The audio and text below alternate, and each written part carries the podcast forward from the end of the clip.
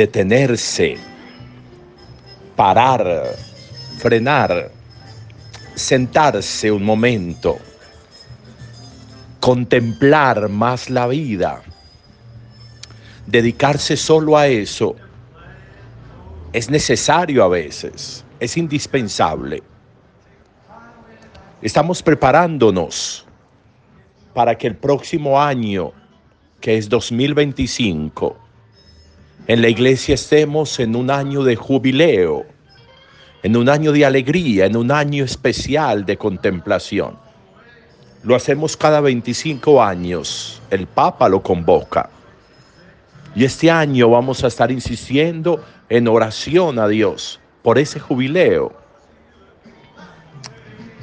En el Levítico se manda que cada siete años se deje descansar la tierra, que no se siembre, que no se cultive, que se le permita a la tierra reposarse, descansar, reabastecerse.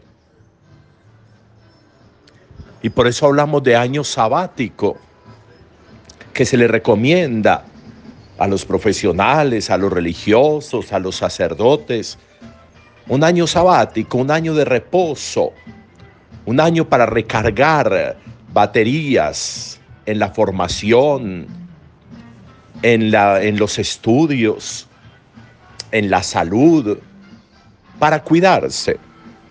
Ese tiempo sabático de sábado de siete días, ese año sabático o ese tiempo sabático es un tiempo necesario. A veces habría que pensar que a mayor trabajo, mayor descanso, a mayor trabajo, mayor oración, se requiere ese tiempo de parar, de detenerse. Después de que los discípulos llegan, que los había mandado de dos en dos cuando meditábamos, que les había dado autoridad para ir a predicar, a sanar, a bendecir, ellos regresan de toda esa tarea. Ellos regresan de todo ese trabajo. Y lo que hace Jesús es, vámonos a un lugar tranquilo a descansar. Vámonos a un lugar tranquilo para comer, a reposarnos, a un lugar para compartir lo que sucedió, a un lugar para contar qué pasó, a un lugar para contar sensaciones, emociones, lo que hay en el corazón. Porque si seguimos trabajando 24/7, no va a haber eso que puede retroalimentar la vida, que puede generar satisfacciones en el corazón e impulsar de nuevo la vida. No va a haber ese tiempo como para que baje el agua y la mirada se profundice. Porque si seguimos con niveles tan altos de adrenalina por el trabajo, por un trabajo afanado, por un ajetreo continuo, por un desenfreno, en el estar haciendo, en el estar moviéndonos, en el estar todo el día, como nos pasa tantas veces, ni hasta sin tiempo para comer, hasta sin tiempo para dormir. ¿Cómo va a funcionar una vida así? Imposible. Hay que decantar el corazón, hay que decantar la vida. No puede ser 24 horas de un día dedicadas exclusivamente como si fuéramos unas máquinas de trabajo. Hay que reposarse, hay que descansar, hay que calentar el corazón, hay que hacer que el corazón pueda estar atento a la vida. Y es lo que le está pidiendo Salomón a Dios, después de que Salomón va a entrar en lugar de David como rey.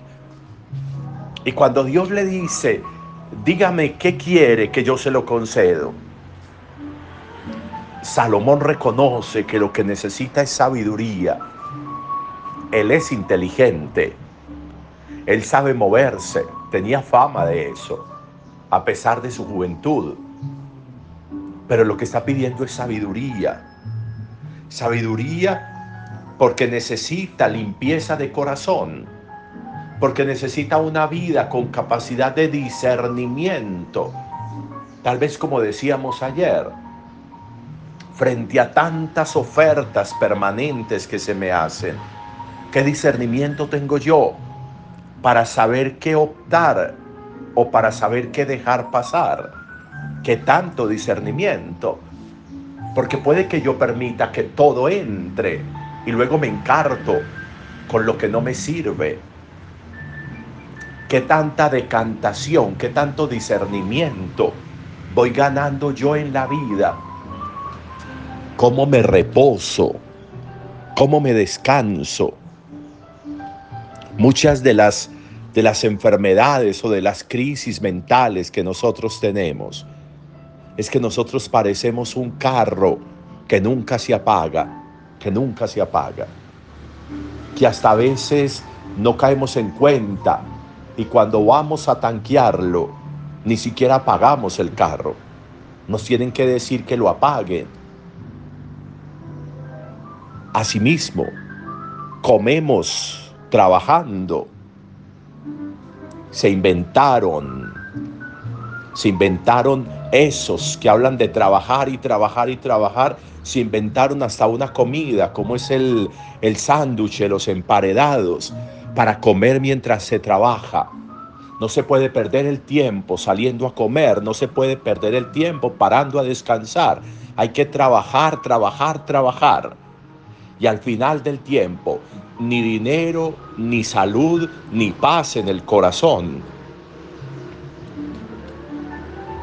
¿Qué tanto le pedimos nosotros a Dios sabiduría como Salomón?